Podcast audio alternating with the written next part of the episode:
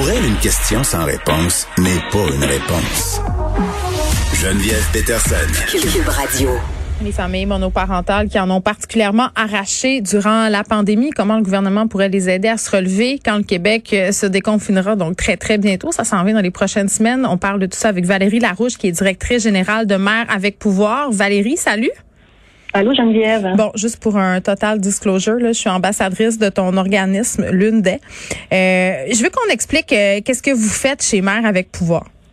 Oui, donc nous, on accompagne les femmes qui sont chefs de famille monoparentales et qui retournent aux études ou sur le marché du travail. Donc, on leur assure un logement, une place en CPE et de l'accompagnement pendant tout leur parcours qui est d'une durée de 3 à 5 ans. Oui, puis je pense qu'il faut euh, quand même dire euh, ceci, les chiffres le prouvent, sont les mères qui majoritairement sont les chefs de famille monoparentales. Mm-hmm, oui, euh, c'est 75% donc c'est ce qu'on disait dans l'article. Et au Québec, c'est plus c'est un, nombre encore plus grand, là, donc qui représente les familles, là, en effet. Ouais. Bon, eh, c'est quoi les principaux défis que rencontrent les mères monoparentales? Puis je pense que c'est important aussi de dire, Valérie, que quand on parle d'une mère monoparentale, c'est pas une mère solo là, qui a nécessairement un père dans sa vie. Là. On parle vraiment de femmes qui sont tout seules avec leurs enfants. Oh là là là, oui. Non, moi, c'est assez, euh, assez important là, de le préciser, c'est vrai. Donc, on parle pas ici de parents séparés. On parle d'une mère qui est seule plus de 50% du temps avec son enfant en général, là, même, on va dire euh, que les mères, il y a des pères qui sont là peut-être une fin de semaine sur deux euh, ou à l'occasion. Donc, on parle vraiment de, de mères qui élèvent seules leurs enfants. C'est, complètement différent, c'est, c'est important de le souligner. C'est quoi les, les défis que ces mères-là euh, rencontrent habituellement? Ben bon, c'est sûr qu'en contexte de pandémie, là, je te dirais que c'est des choses qu'elles rencontrent au quotidien, mais fois mille. Là. Euh, euh, un réseau qui est beaucoup plus fragilisé, euh, des finances aussi qui sont fragilisées, euh, un horaire qui est très dense, un sentiment de fatigue, d'être dépassé aussi. Donc, puis bon, en même temps, beaucoup de choses sur les épaules là, parce qu'ils s'occupent de leur enfant, de leur quotidien aussi, le budget, gérer un appartement, la maison, tout ça. Donc, nous, c'est sûr qu'on travaille avec des femmes en projet de vie, mais pour des mm-hmm. mères en monoparentale, au travail, là, on va parler de d'enjeux qui sont similaires. Là. Euh, euh, pendant la pandémie, bon, beaucoup de femmes qui avaient des, des emplois euh, temporaires ou à temps partiel ont perdu leur emploi, donc des petits revenus d'appoint, on va dire, mm-hmm. au prêts et bourses ou à l'aide sociale. Donc tout ça, ça a été coupé, c'est sûr. En plus du réseau social qui est fragile, qui est là, était inexistant. Euh, avec l'année, bon, c'est sûr que nous, on, les femmes ici, elles ont une cour commune, donc elles ont quand même un, elles avaient une bulle, on l'appelait comme, comme ça. Donc, elles pouvaient euh, socialiser parce que moi, un, des trucs qui, me frappe, c'est ma mono, c'est tu vis déjà beaucoup d'isolement en temps normal, mais là, ah pas de visite, pas rien, ça veut dire, puis je m'excuse de dire ça, Valérie, c'est un peu bête, mais t'as aucun répit, puis des fois, c'est plus capable, là, tu sais. Puis aujourd'hui, j'allais parler justement avec les mères là, avec qui on travaille, parce que bon, euh, moi je parle en leur nom, puis je voulais dire quelque chose qui ressemble vraiment à ce qu'elles ont vécu. Et la solitude, la fatigue, puis l'isolement, parce que la solitude puis l'isolement, euh, il y a quand même une nuance, mais là, on parlait vraiment de l'isolement euh, important. Puis euh, qui bon qui amène aussi de l'impatience avec les enfants, ben un sentiment un sentiment d'échec, là, on se sent pas bien parce qu'on est impatient, puis on une fatigue. Puis tout à l'heure, t'en parlais dans l'émission, tu dis une fatigue qui tu dis mais pourquoi je suis fatiguée, tu sais, il me semble je suis pas dans le jus mais tu sais, la densité de l'information aussi là, qui circule, mm-hmm. puis la charge mentale, mais qui était vraiment importante. Donc, vraiment une fatigue puis une impatience, puis euh, qui, qui, qui, était, qui résultait de, de l'isolement. Euh, euh, puis bon, des problèmes financiers, donc tous les soucis aussi, puis les soucis planétaires, là, parce qu'on se dit bon, ok, on, on voyait l'ampleur de la chose. Ouais. Euh, donc c'est quelque chose qui est important. Moi, j'ai visité euh, votre euh, vos installations là, juste pour que les auditeurs puissent comprendre. C'est quasiment comme un petit village dans le fond. Là. Pour vrai, c'est une coop.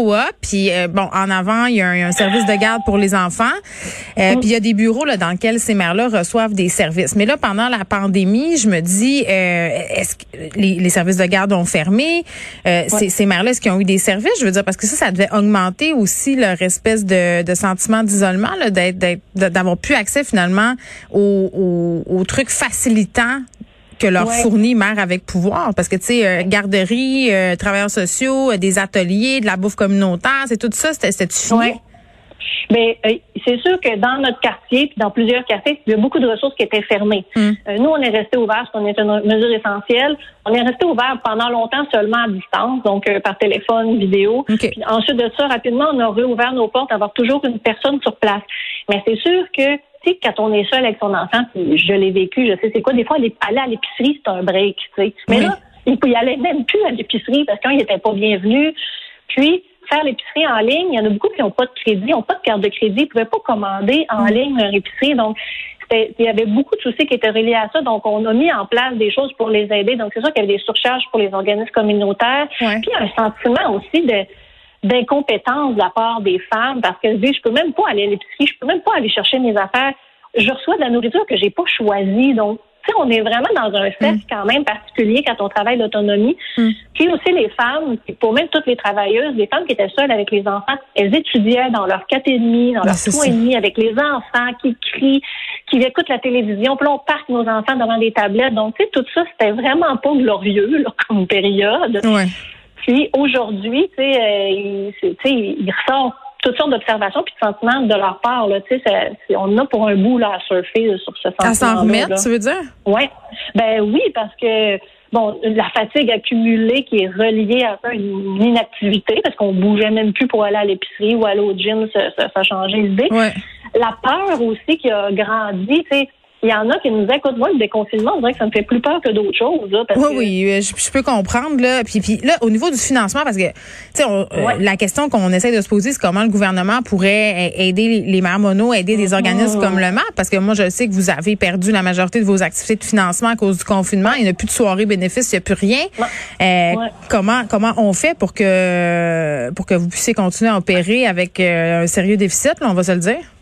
Ah, ben c'est, c'est sûr que c'est, stressant. Là, on y va quasiment, on est aux trois mois, puis on cherche tous les, les formulaires qu'on peut demander pour commencer des fonds. Puis la pression aussi est beaucoup plus grande. Écoute, les femmes appellent en urgence. Mon équipe m'ont dit l'autre jour, écoute, Valérie, on, se sent démunis. Les femmes appellent, là, ils ont besoin d'une place pour rester. Euh, ils n'ont pas de logement. Euh, puis visiter des logements, il y a un stress relié à ça. les revenus sont fragilisés. Bon, nous, on a encore plus de demandes, plus de pression, mais on n'a pas plus de financement.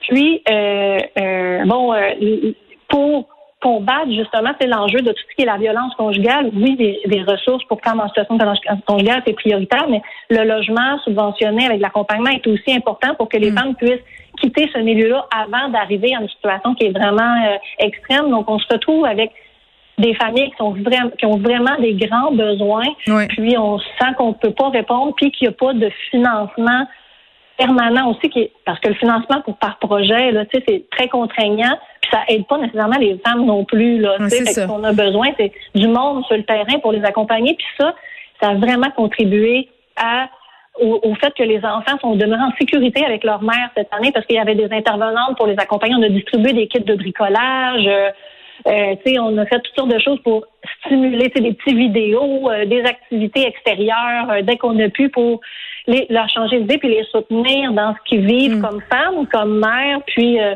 puis ça, c'est se réinventer. On n'est plus capable de l'entendre, le terme, mais c'était quand même ça toute l'année pour les intervenants aussi de toujours. Non, c'est parce qu'il y a une limite. c'est ça, il y a une limite. Ça, ça coûte de l'argent, tu sais. On ne fait pas semblant, là, tu sais. Puis ça, ça a permis, c'est sûr que les enfants ne sont pas placés. Euh, les femmes, ils s'en vont pas dans des ressources, euh, ils doivent pas se déménager. Ils continuent d'aller à l'école. Nous, on n'a pas une femme qui a décroché, là. C'est, c'est hot, là. Ben, on a des femmes qui continuent d'être diplômées. Donc ça, ça, ça vaut, ça vaut cher. Puis c'est des enfants aussi mm. qui, qui, qui, sont fiers, puis euh, qui, les parents qui valorisent l'école. Donc, tu sais, c'est, en tout cas, ça, les ressources communautaires cette année, euh, ça a été ça a été dit, là, n'ont pas mm. été suffisamment mis de l'avant, là, mais les femmes, en tout cas, ont, sont, ont été extraordinaires. Puis vraiment, euh, Geneviève, je te lève mon chapeau, puis je lève mon chapeau à toutes les femmes cette année qui ont qui ont continué puis qui n'ont pas lâché puis qui ont demandé de l'aide aussi. Oui, mais moi, moi, je suis une fille excessivement privilégiée. Là. Moi, je lève plus mon chapeau euh, aux filles dont, dont, vous vous occupez chez Mère avec pouvoir, euh, qui, tu sais, qui parfois en arrache. Là. Puis je pense qu'on peut se permettre de dire euh, qu'on peut faire des dons à l'organisme. Vous allez sur la page internet de Mère avec pouvoir là, sur le site web et il y a un onglet pour faire un don. Valérie Larouche, qui est directrice de l'organisme. Merci beaucoup de nous avoir parlé. Merci, Geneviève.